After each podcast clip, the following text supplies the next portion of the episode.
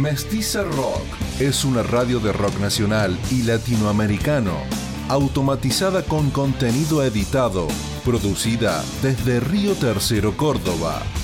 Tiene una clara intención de la difusión de músicos independientes de la provincia de Córdoba y el rescate de los grandes artistas que han hecho el rock nacional una de las expresiones culturales más importantes del país. Se emite por frecuencia modulada en 92.1 y por internet en www.mestizarrock.com.ar. Su producción y automatización está realizada íntegramente con software libre, basada en lenguaje Linux, con el software para radio Radit. 92.1 Mestiza Rock. Mestiza Rock presenta su panorama informativo. La actualidad con mirada propia. Desde Río Tercero, observando la región, la provincia, el país y el mundo. Noticias de ayer. Panorama producido y realizado por Mestiza Producciones Limitada, cooperativa de trabajo con aporte del Fondo de Fomento Concursable para Medios de Comunicación Audiovisual. FOMECA.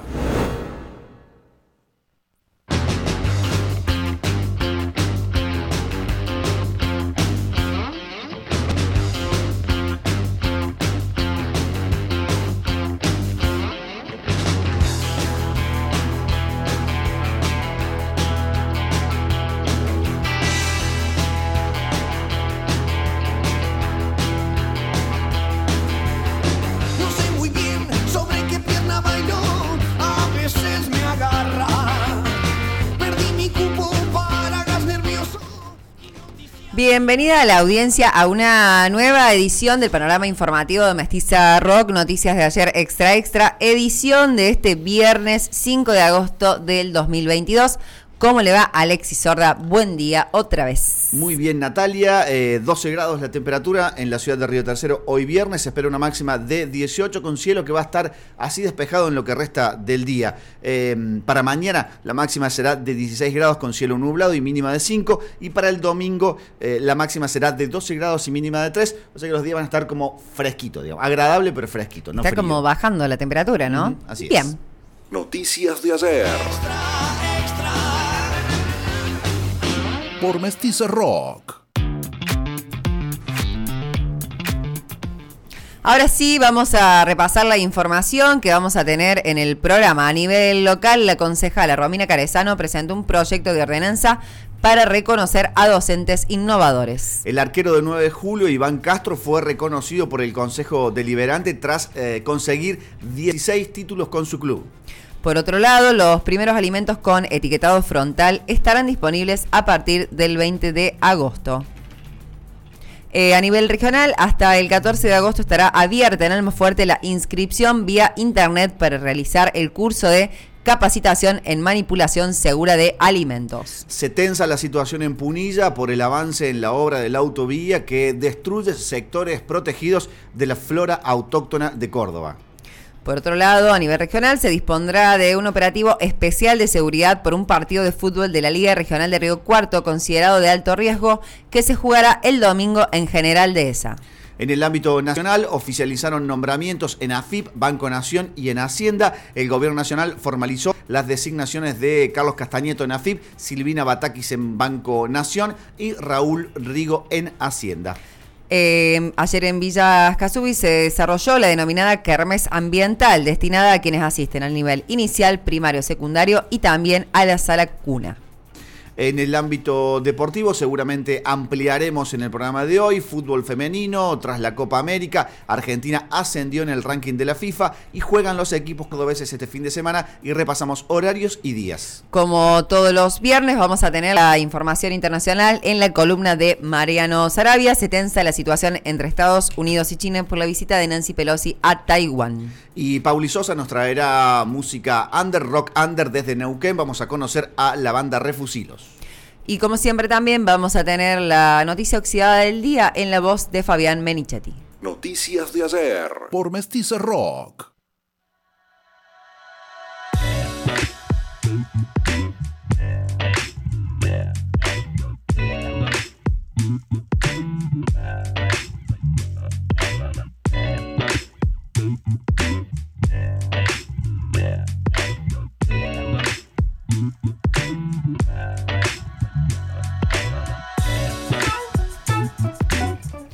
Como anticipábamos en los títulos, eh, la concejala Romina Carezano de nuestra ciudad ha presentado un proyecto de ordenanza para reconocer a docentes innovadores.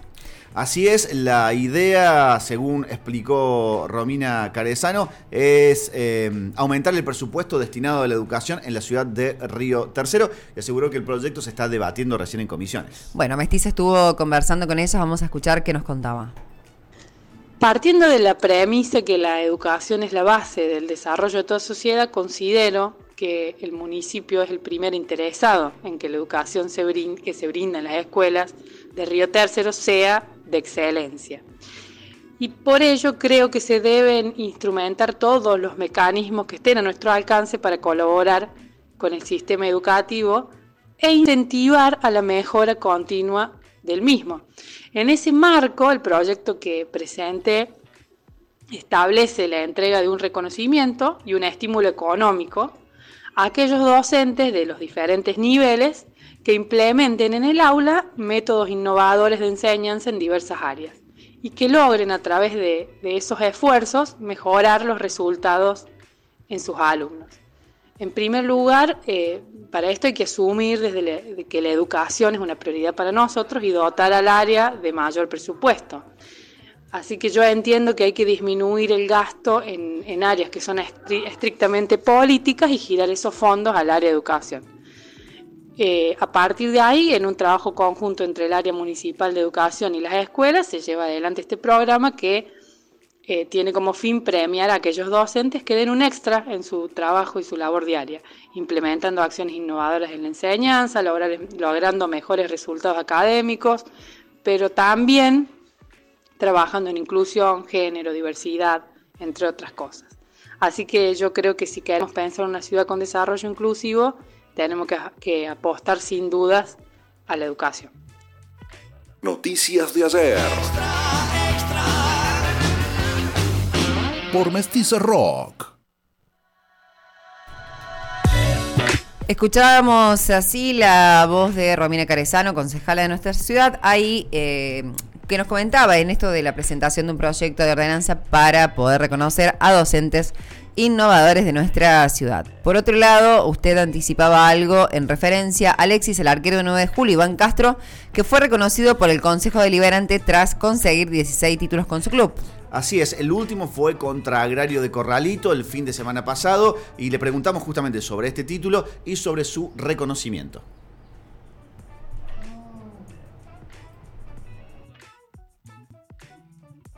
Muchas gracias. Eh, lindo, la verdad que, siempre eh, es una satisfacción y, es muy lindo eh, disfrutar de, del logro conseguido, ¿no? Es como un premio la dedicación, al, sacrificio, a, la dedicación que le hemos puesto a, este torneo. Eh, la verdad que creo que sin desmerecer a nadie somos justos campeones por por lo demostrado a lo largo del torneo. Eh, nos hemos consolidado mucho como grupo, como equipo y, como te dije al principio, feliz por, lograr el, objetivo. Bueno, ¿y, ¿y qué se siente que hayan decidido, bueno, reconocerte por haber ganado 16 títulos eh, con 9?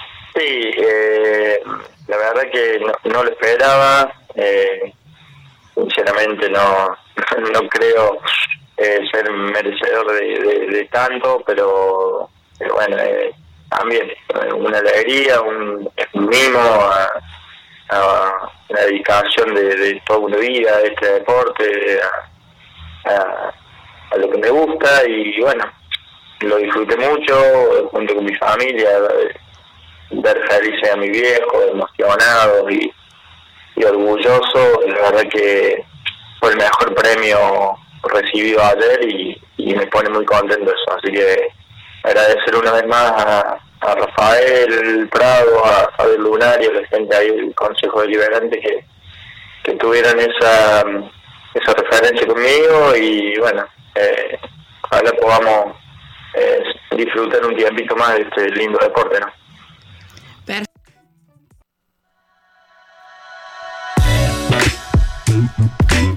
Así nos contaba Iván Castro, eh, eh, arquero de 9 de julio de nuestra ciudad, cómo fue reconocido eh, ayer por el Consejo Deliberante. ¿Tiene un poco más de información local, Alexis? Así es, porque hoy se anunció que finalmente quedaron instaladas algunas garitas de espera del transporte urbano en Monte Grande y se avanza sobre Parque Monte Grande. Era un reclamo que venía desde hace un tiempo de vecinos de esos sectores en donde las pocas garitas de espera que había realmente estaban en pésimas condiciones. Eh, aquí, por lo que se ve en la foto, son garitas, este, nada, que cuentan con no solo techos, sino estructuras metálicas y cubierta de vidrios, tanto en el costado como detrás, para mejorar la visibilidad de la gente que allí espera, ¿no?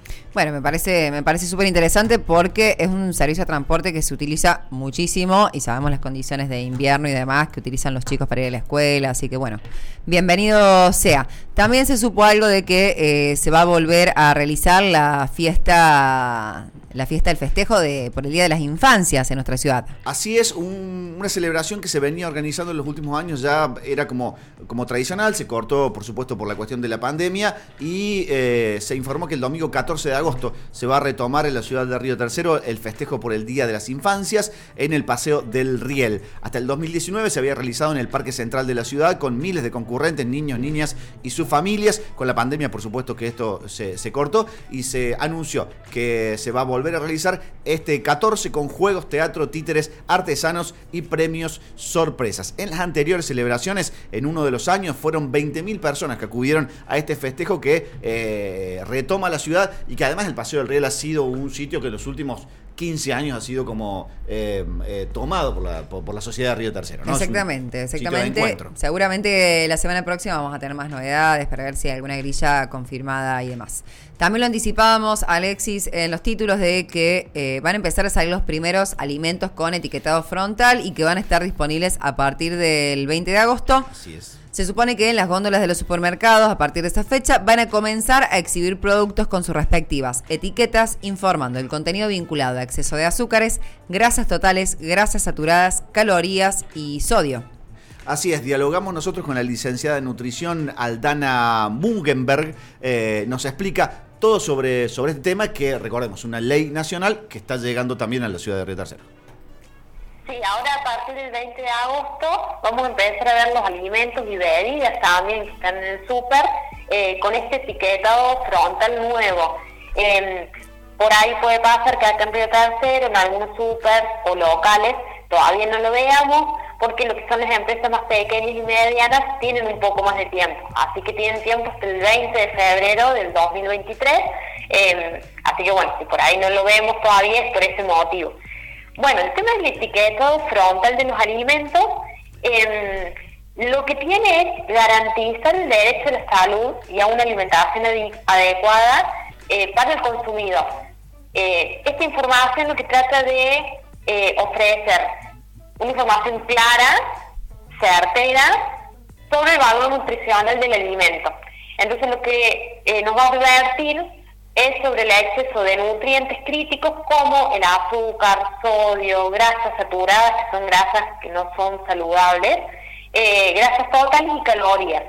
Que a veces pasa que esto está, y está anotado como ingredientes, está en la tabla nutricional de- del alimento, pero el tener una letra a veces tan chiquita o no muchos saben leer eh, la tabla nutricional, terminamos comprando cualquier alimento. Eh, lo que tiene esto es que el consumidor va a poder seguir eligiendo qué come, pero con información, ¿no? Entonces, eh, está bueno que quizás un diabético, eh, si ve un- una caja de jugo y dice 100% natural, pero a su vez tiene un sello abajo que dice exceso de azúcar, ese diabético no va a ir a agarrar ese jugo porque está advirtiendo que tiene mucha cantidad de azúcar. Em, entonces está bueno para muchas personas que también tienen ciertas patologías que nos esté avisando este alimento no porque está excedido. Lo mismo que el sodio para personas hipertensas es una buena opción para saber qué alimentos sí y qué alimentos no.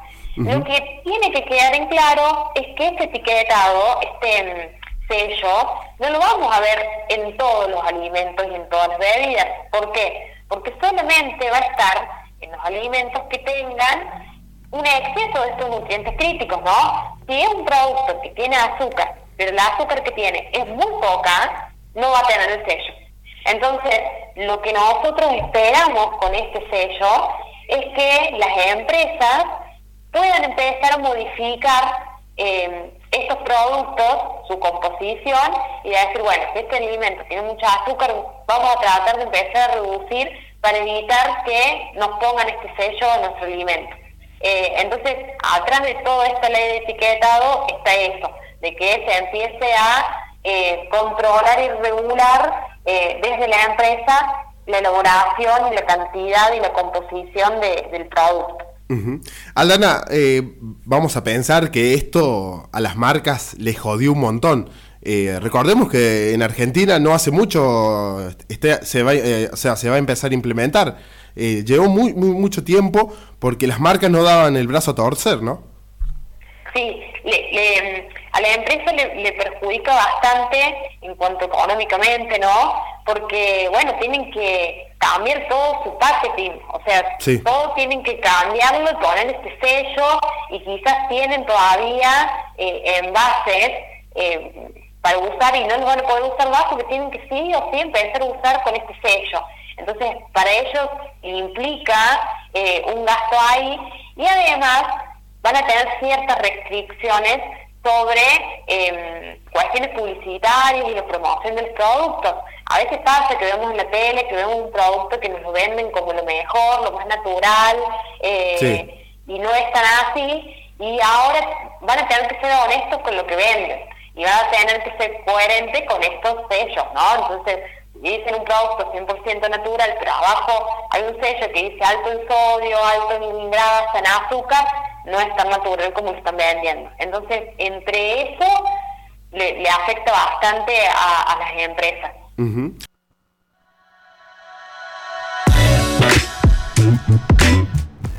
Así pasaba la primera parte en la conversación en diálogo con Mestiza que tuvo Aldana Mugelberg, que es licenciada en nutrición, que nos comentaba un poco acerca de que eh, a partir del 20 de agosto van a empezar a estar disponibles en las góndolas de supermercados los primeros alimentos con etiquetado frontal, como decías Alexis, viene como eh, amparado por una ley nacional. Así es que costó mucho su aprobación y que recordemos que también nos ofrece como consumidores el derecho a saber y, y a alertarnos exactamente sobre qué estamos consumiendo y comprando, porque desde chicos nos naturalizan de que el azúcar está bien, de que mucha sal está bien y que en realidad no, digo, eso nos trae problemas de salud con, a lo largo del tiempo, así que es una, meti- una, una medida que incluso cuida nuestra salud a mediano y largo plazo. ¿no? Tal cual, como para empezar a conocer realmente al menos que eh, cuando compramos algo sepamos lo que estamos comprando como a un nivel un poco más eh, consciente, ¿no? Escuchamos la segunda parte con Aldana. Eh, Viste que por ahí no, no todo el mundo tiene la fácil ac- acceso a la información al respecto. Porque, me, me- ¿sabes lo que me imagino? La vecina o el vecino que se va a acercar a agarrar un paquete de comida y va, a- va a empe- empezar a ver esto. Y va a decir, ¿y de qué se trata? Eh, ¿Tiene la gente alguna forma para, acceso, para poder asesorarse al respecto de esto? Por ejemplo, la gente que no sabe de qué se trata. Claro, en realidad podemos buscarlo en las noticias, se está hablando mucho, Sí. yo calculo que también cuando empiece a estar en, en- en los productos... Se va a empezar a preguntar mucho de qué se trata. Sí, sí, sí. Por eso tampoco con esto solucionamos la vida de nadie, ¿no? Siempre la información siempre tiene que estar, porque sí, vemos el sello que dice, bueno, exceso de azúcar, y si me lo sigo llevando y comprando y consumiendo, hay algo que no está funcionando bien. Entonces, la información siempre tiene que estar acompañada. Estas cosas son instrumentos, eh, herramientas que nos ayudan. eh, a, llegar un poco más fácil a la gente a la hora de, de decirle, bueno, estos alimentos, fíjate, tenés cuidado con su consumo, no te excedas, eh, pero la información siempre tiene que seguir estando. Eh, y de este etiquetado frontal se está hablando en todos lados. Y por ahí en Argentina es lo que voy a decir, quedamos medio al final. Así que la gente que por ahí ha viajado y ha tenido la, la oportunidad de, de ver en otros países este etiquetado, eh, ya, ya lo conocen, Claro. ya lo han visto. Argentina es uno de los países eh, que está llegando como el último orejón del tarro con esta cuestión de etiquetado frontal, porque en países alrededor nuestro ya, ya está aprobado hace muchísimo, ya se trabaja hace un montón. eh, por eso, eh, si se busca información, hay mucho al respecto, se habla mucho al respecto, porque bueno, eh, es un tema que em, no lo mira, no se lo mira mucho, no se, lo, no se le da mucha salida, pero es tan importante el tema de la comida, es tan importante como algo que vos te vas a comprar un alfajor, una galletita, una gaseosa y que te diga qué estás comiendo. Y le voy a hacer una forma, una pregunta más fuerte. ¿Qué mierda estás comiendo cuando te agarras algo? Entonces, eh, no tiene sentido de que los alimentos tengan una letra tan pequeña para decirte eh, cuánta cantidad de azúcar tiene, porque eso es lo que pasa ahora, ¿no? Los, hay alimentos que tienen los, los, lo que contiene, pero en una letra tan pequeña que casi no la puedes ni alcanzar ni a ver.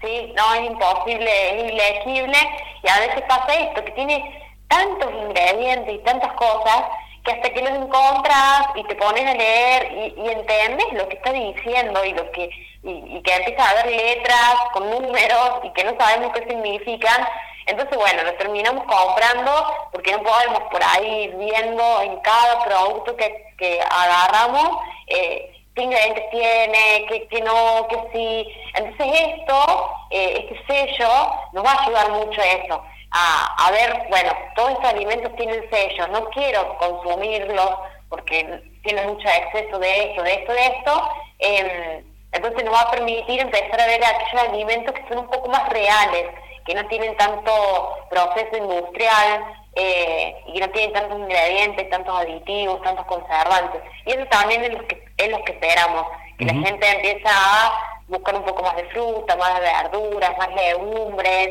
eh, y no tanto estos alimentos que, que tienen un montón de cosas que a veces ni sabemos qué significan. Noticias de ayer por Mestiza Rock. Noticias de ayer de lunes a viernes de 12 a 13 horas por Mestiza Rock. Continuamos aquí con el panorama informativo de Mestiza Rock y antes de, pasar a la información regional tiene por ahí algo para ampliar Alexis a nivel local.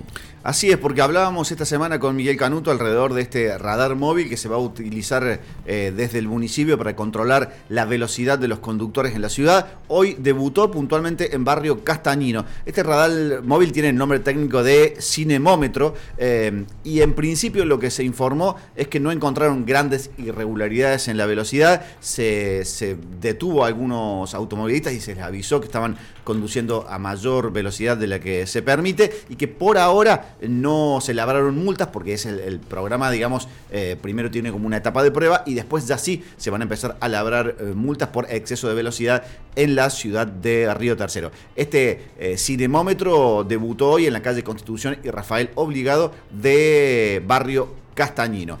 Son arterias puntualmente que tienen eh, loma- lo que conocemos como loma de burro y que son eh, que detienen un poco la, velocidad de circulación. Veremos cómo funciona y qué pasa a lo largo del tiempo con esta nueva medida. Como decíamos entonces también, ahora vamos a ampliar la información regional.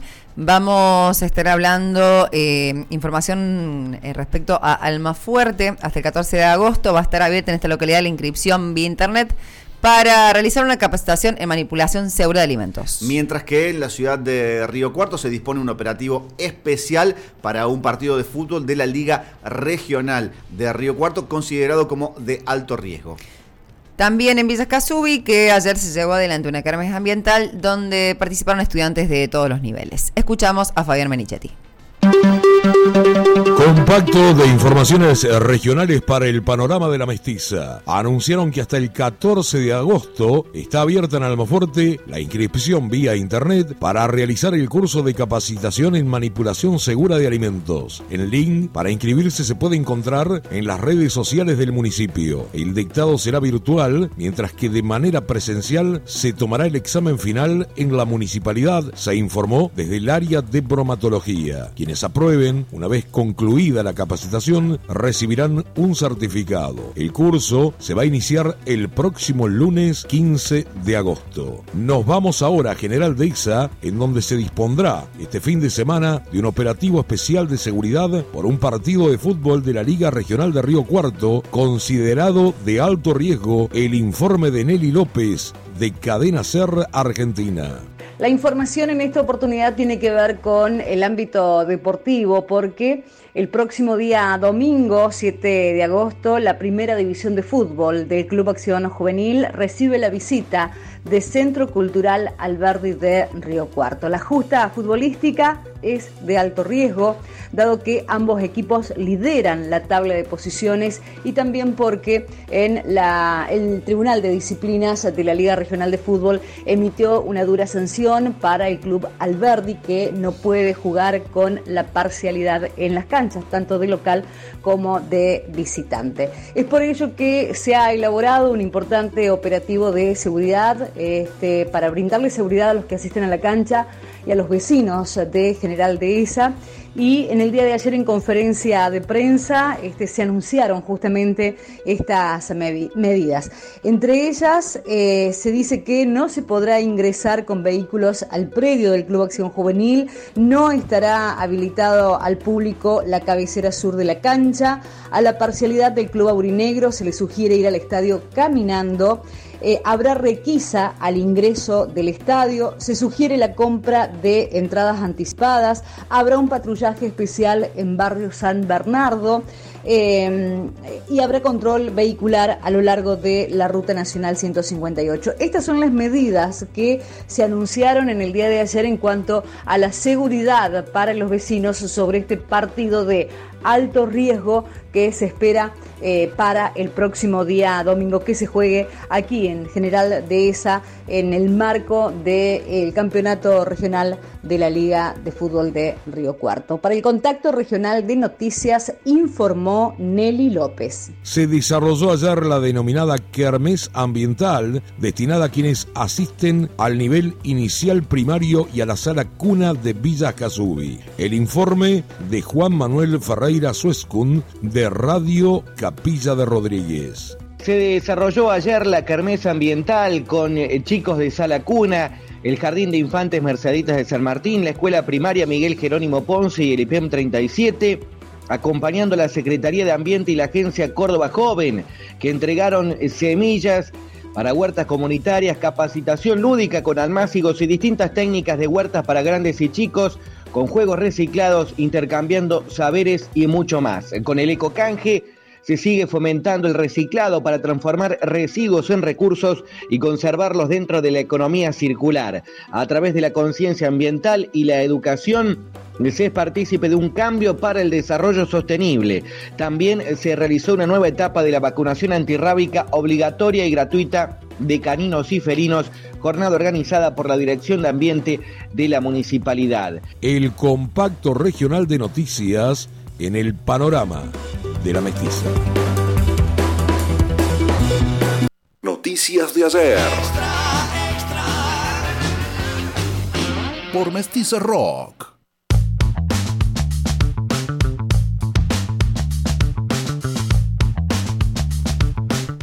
Escuchábamos así la información regional. ¿Tiene usted algo ahí, Alexis, para poder ampliar? Así es porque hoy se oficializó nombramientos en instituciones del Estado, esto tiene que ver con los cambios que se están produciendo, eh, que se produjeron en el Ministerio de Economía, nombramientos en AFIP, en Banco Nación y en Hacienda. El Gobierno Nacional formalizó las designaciones de Carlos Castañeto al frente de la Administración Federal de Ingresos Públicos AFIP, a Silvina Bataque como nueva presidenta del Banco Nación y a Raúl Rigo como secretario de Hacienda. Los mismos decretos aceptan la renuncia de Eduardo Hecker a la presidencia del Nación y de Marín Di Vela como titular de Hacienda. Por su parte, la dimisión de Mercedes Marcos del Pot al frente de la FIP se aceptó a través de otro decreto. Después entonces de repasar un poco la información eh, nacional, ahora y vamos a conocer desde Neuquén a Refusilos, es una banda que nos trae hoy Pauli Sosa, banda que toca desde 2017 blues, folk y rock. En el 2019 editaron su primer material y en la actualidad se, encuentra se encuentran trabajando en el segundo, así que escuchamos qué nos trae hoy. Hoy nos vamos para Neuquén y conocemos a Refusilos esta banda que toca desde el año 2017 mezclando rock, blues y folk. En el 2019 editaron Reverdecer y en la actualidad se encuentran trabajando en su segundo material. Desde allí te presentamos el primer adelanto. Preguntas.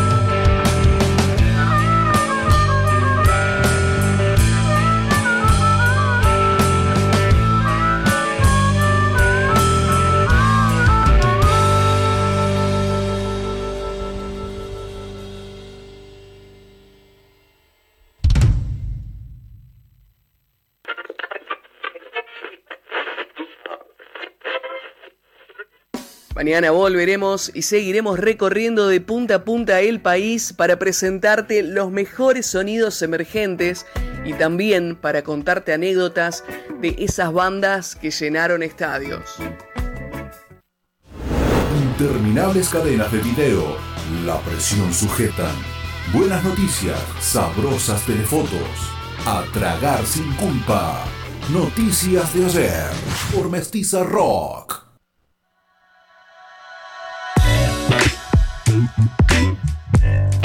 Si hay algo que hace Pauli Sosa con las bandas que nos trae desde Lander es hacer un laburo súper federal, porque conocimos a Refusilos, eh, banda de Neuquén. Ahora vamos a ir con la ampliación deportiva. ¿Quiere repasar los títulos, Alexis? Así es, fútbol femenino. Tras la Copa América, Argentina ascendió en el ranking de la FIFA y este fin de semana juegan los equipos cordobeses. Eh, vamos a repasar horarios y días en la voz de Maxi Acosta. Vamos a comenzar con las primeras deportivas de este día viernes para finalizar la semana. Tenemos que hablar de fútbol femenino. Eh, tras la Copa América, Argentina ascendió en el ranking FIFA. Estamos hablando, sí, del seleccionado femenino de fútbol, que ascendió cuatro puestos y se ubica en el casillero 31 de la clasificación mundial de la FIFA. Sí, el seleccionado argentino femenino eh, ascendió cuatro puestos eh, en el ranking FIFA, ¿sí? después de una muy buena actuación en la Copa América. El líder de esta clasificación mundial es Estados Unidos, seguido por Alemania, que perdió la final de la Eurocopa ante Inglaterra, según esto informó en su sitio oficial la FIFA. Argentina subió luego de una meritoria actuación en Copa América que se realizó en Colombia. Certamen que alzó el podio y eso le permitió clasificarse a la Copa del Mundo que se va a jugar en Australia y Nueva Zelanda entre julio y agosto del 2023.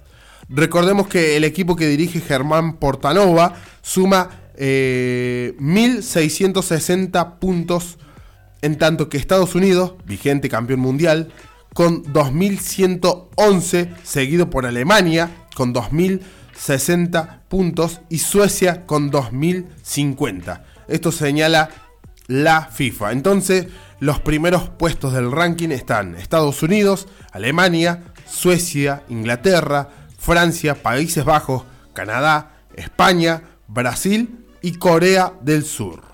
Esto es el ranking FIFA de fútbol femenino y el, ascenso de cuatro puestos para la selección argentina de fútbol femenino. Vamos con horarios eh, y días para los equipos cordobeses, ¿sí? Solamente vamos a recordar que Estudiantes de Río Cuarto, que milita en la B Nacional, se encuentra libre, así que eh, este fin de semana Estudiantes de Río Cuarto no va a jugar. Vamos a comenzar por Talleres de Córdoba, que milita en la primera, división del fútbol argentino. Va a jugar mañana, mañana día sábado, a las 18 horas contra Argentinos Juniors. Así que mañana anoten los hinchas de Talleres. Va a jugar el equipo de Caiciña después de la derrota por cuartos de final eh, en Copa Libertadores contra Vélez Sarfield. Eh, el día domingo, 20 horas, juega la Celeste, juega el Alberdi. Eh, el puntero de la B Nacional va a tratar de levantar después de haber perdido contra Ferrocarril Oeste. Va a ir contra Mitre de Santiago del Estero a partir de las 20 horas, ¿sí? Día domingo, juega la Celeste. Anoten ahí para ir, eh, va a ser televisado por la señal de Teis Sports. Después, Instituto La Gloria, para seguir manteniéndose allá arriba y no despegarse de Belgrano y de San Martín de Tucumán, que son los que están ahí nomás pegaditos en la tabla de posiciones. Instituto va a ir con Güemes, Atlético Güemes, también de Santiago del Estero, el lunes a las 5 y 10 de la tarde, ¿sí? El lunes 8 a las 5 y 10 de la tarde juega Instituto, ¿sí? Así que ya saben. Eh, y para cerrar eh, estos horarios y días de los equipos cordobeses, vamos a cerrar con el equipo que milita en el Federal A, ¿sí? Va a jugar eh, Racing, ¿sí? Racing, la academia, ¿sí? Va a jugar contra Juventud Unida el día domingo a las 4 de la tarde, ¿sí?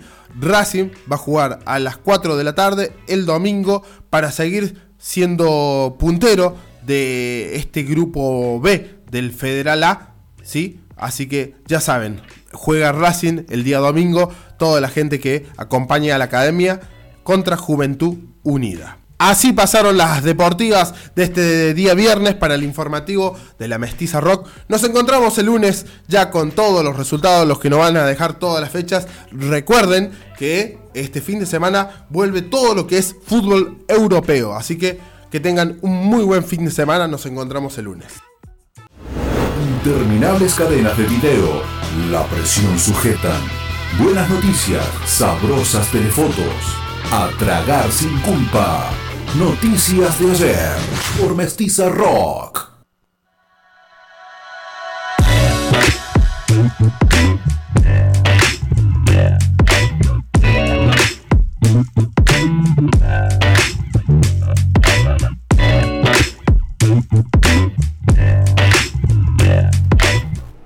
Gracias Maxi por acercarnos toda la información acerca de deportes. Como todos los viernes vamos a tener una la, columna internacional que siempre está a cargo de Mariano Sarabia. ¿De qué habla hoy Alexis? Fue una semana intensa a nivel internacional porque hubo eh, crisis en los Balcanes, hay una situación de tensión y a esto se le suma una situación de tensión entre China y Estados Unidos. Se conoció en la semana que ap- apareció casi en un viaje no anunciado y medio relámpago una funcionaria del gobierno de Estados Unidos en Tokio. Estamos hablando de Nancy Pelosi, eh, que fue como una visita oficial a Tokio. Tokio es una provincia de China, podemos decir, un país que, que está ocupado por China, eh, que no tiene independencia, aunque tiene una intención de independizarse.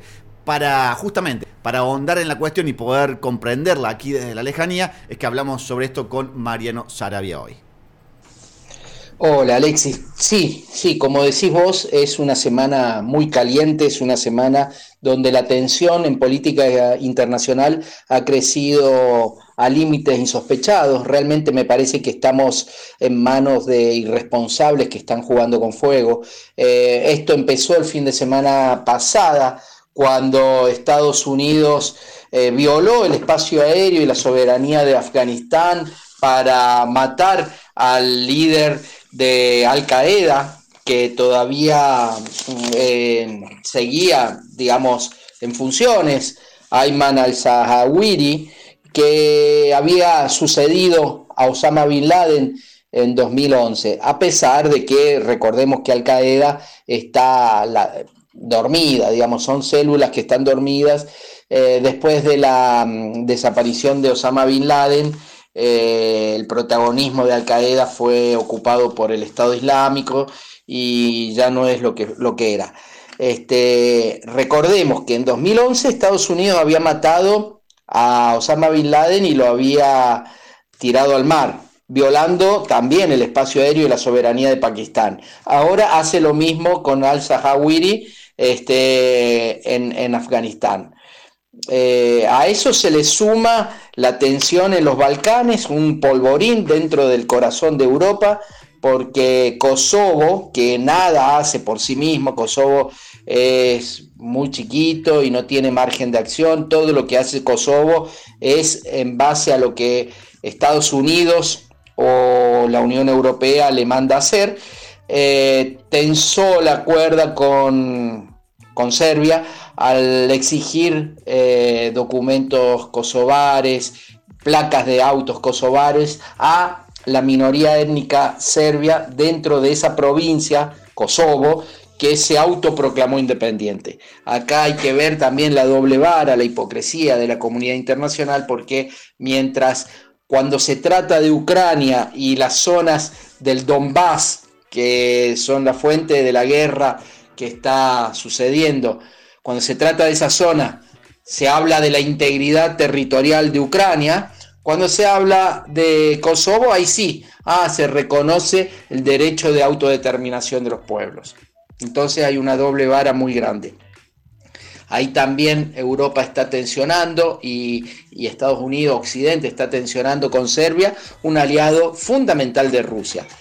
Y por último, eh, uno podría decir que lo de China y Taiwán también es parte de, esto. Es terrible lo que está pasando y también es parte de una provocación.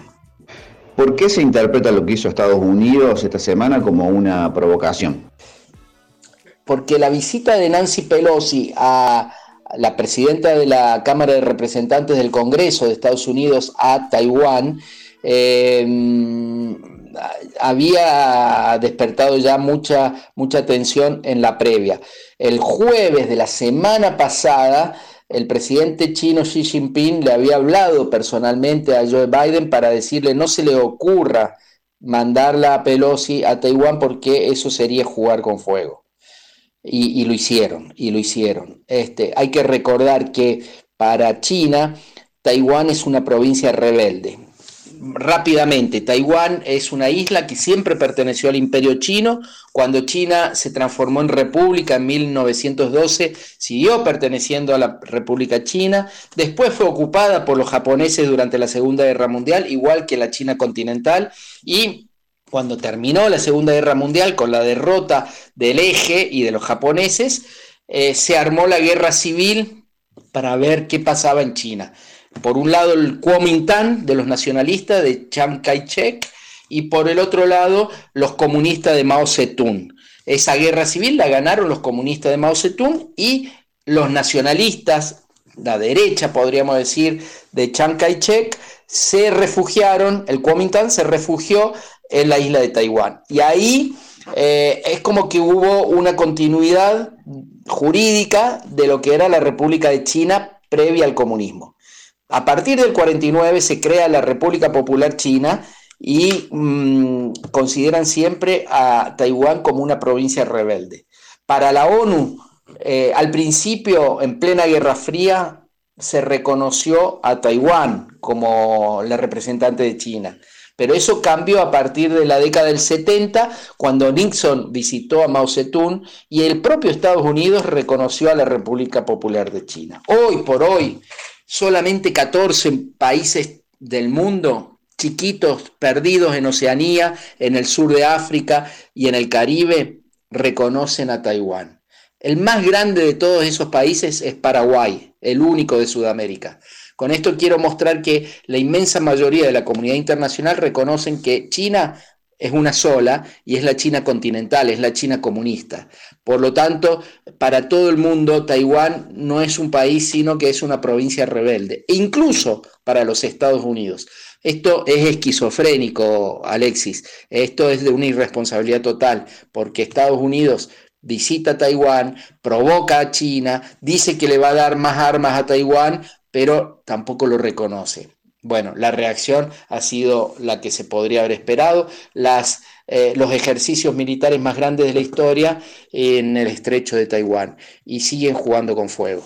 ¿Cómo crees o qué posibilidades de reacción hay de China, básicamente, que nunca reacciona como ni directamente ni rápidamente, pero que tienen como una política exterior más a largo plazo? La reacción de China eh, va a ser medida seguramente. Digamos, lo que hemos, lo que estamos viendo es lo básico que no podía dejar de hacer, no podía no reaccionar, no hacer nada. Eh, pero no va a seguir increyendo, creo, eh, porque, como decís vos, China tiene políticas a largo plazo, a diferencia de los pueblos occidentales este, y sobre todo de Estados Unidos, que no piensa más allá de, las narices, y, además porque China ha logrado un liderazgo mundial a partir de la pandemia que no va, no va a tirar por la borda. Digamos, este evento deja a quien deja mal a Estados Unidos a nivel internacional y, y China, digamos, en el barrio dicen, esto no es para caliente, ¿no? Y es eso. Este, China, digamos, sale ganando por donde se lo mire, porque hoy el mundo está hablando de Taiwán y hoy el mundo está eh, conoce un poco más la historia de esta provincia rebelde. Digamos, Estados Unidos más que miope, suicida en esta desesperación de recuperar cierto liderazgo y se está haciendo mal a sí mismo, digamos. Eh, entonces, creo que esta es la reacción que vamos a ver de China, estos ejercicios hasta el domingo, y después, este, bueno, va a manejar el tema, ¿no? Pero si vos me preguntás hoy, China está más cerca de, de reunificarse con Taiwán que antes de la visita de Nancy Pelosi.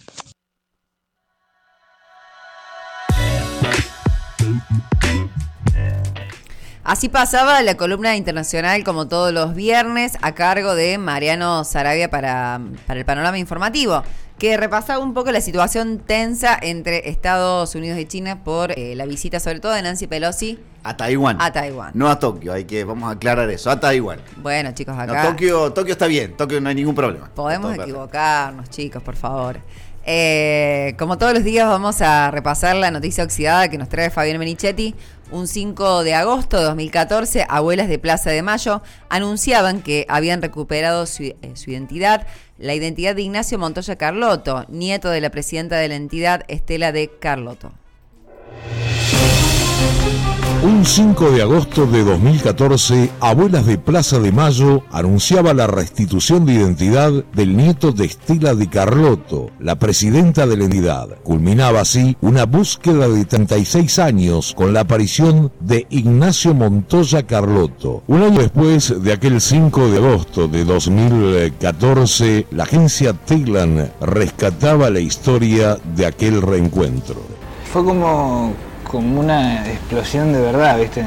Hijo de Gualmir Oscar Montoya y Laura Carlotto, su madre le había dado a luz en un hospital militar el 26 de junio de 1978. Había sido secuestrada en 1977 y pasado por el centro clandestino de detención conocida como La Cacha. Sus restos se identificaban en 1985 y los de Montoya en 2009. Se convertía así en una de las historias más resonantes de los nietos y las nietas que recuperaron su identidad gracias a abuelas de Plaza de Mayo. Conocía 36 años después de su nacimiento que su madre Laura, secuestrada durante la dictadura, lo había llamado Guido y que quienes lo habían criado, un matrimonio trabajador de un campo, no eran su madre y padre biológicos. Se conocía entonces que habían recibido al bebé con una partida de nacimiento falsa de manos del estanciero para el que trabajaban y al que se le atribuyen vínculos de amistad con quienes formaron parte de aquella dictadura. El puestero del campo y la, la Juana,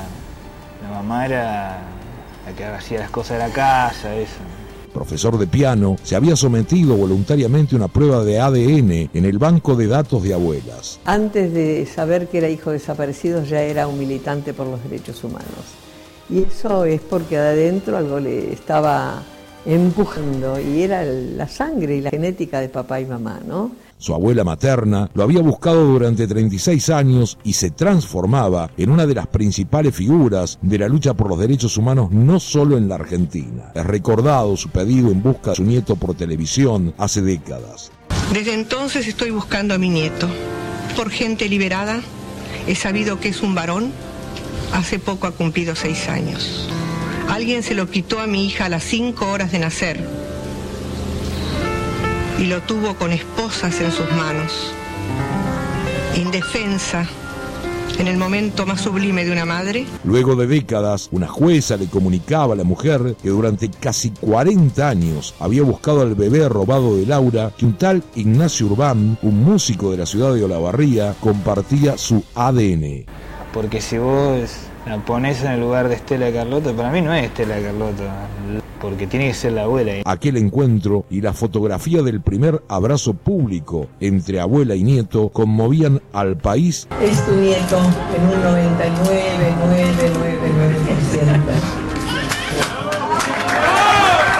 La historia de Ignacio y la búsqueda incansable de su abuela hasta poder encontrarlo se convirtió así en un símbolo de una lucha de décadas y que representa a miles de historias de personas a quienes la dictadura de los 70 les robó su identidad. Es una forma también de invitar a los que dudan que se acerquen, porque les espera eso, ser libres, saber quiénes son, de dónde vienen y reconstruir su vida con esa nueva realidad. Entiendo que eh, en ese, en ese contenido simbólico de alguna manera me, me volví, no sé, entre muchísimas cosas, fuente de consulta para mucha gente que tiene duda con su identidad y eso yo lo asumo como una responsabilidad también. La búsqueda de quienes nacieron siendo apropiados y apropiadas y pueden todavía conocer sus verdaderos orígenes continúa. No quería morir sin abrazarte. Ahora quiero vivir para seguir abrazándote.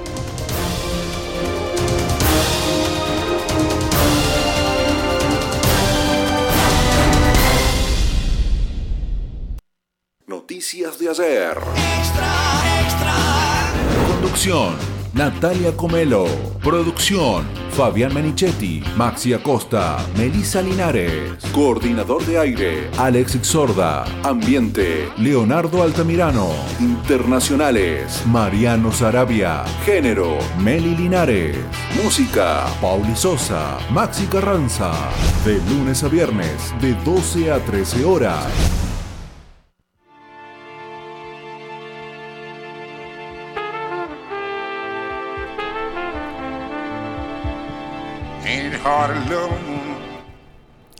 Y así vamos llegando al final de esta edición del panorama informativo Noticias de ayer extra extra, edición de este viernes 5 de agosto de 2022. Con una temperatura que a esta hora está en 16 grados, el cielo hoy va a seguir despejado con una máxima de 18 grados. Para mañana sábado la máxima será de 16, la mínima de 5 y para el domingo la máxima de 12, mínima de 3. El que viene muy puntual es el sol porque hoy la puesta del sol va a ser a las 18 y 43 minutos. Ayer, claro, fue la misma hora. Eh, antes de, bueno, de contarles cuál es la siguiente programación, agradecer al equipo que hace y realiza este espacio informativo, Leonardo Altamirano, Fabián Menichetti, Maxi Acosta, Alexis Sorda, eh, Pauli Sosa, los columnistas también, eh, bueno, Meli Linares, somos todo un, equipo de laburo acá que está haciendo posible que tengamos este espacio informativo. Así que estamos muy contentos con eso, ¿no? Así es que en un ratito lo van a tener en Spotify y hoy se repite a partir de las 20 horas. De las 20 horas a las 13.30 va a estar el informativo de Radio Farco y a la tarde, como siempre, la Pauli con muchísimo rock aquí en la radio. Nos volvemos a encontrar el próximo lunes en una nueva edición de Noticias de Ayer Extra Extra.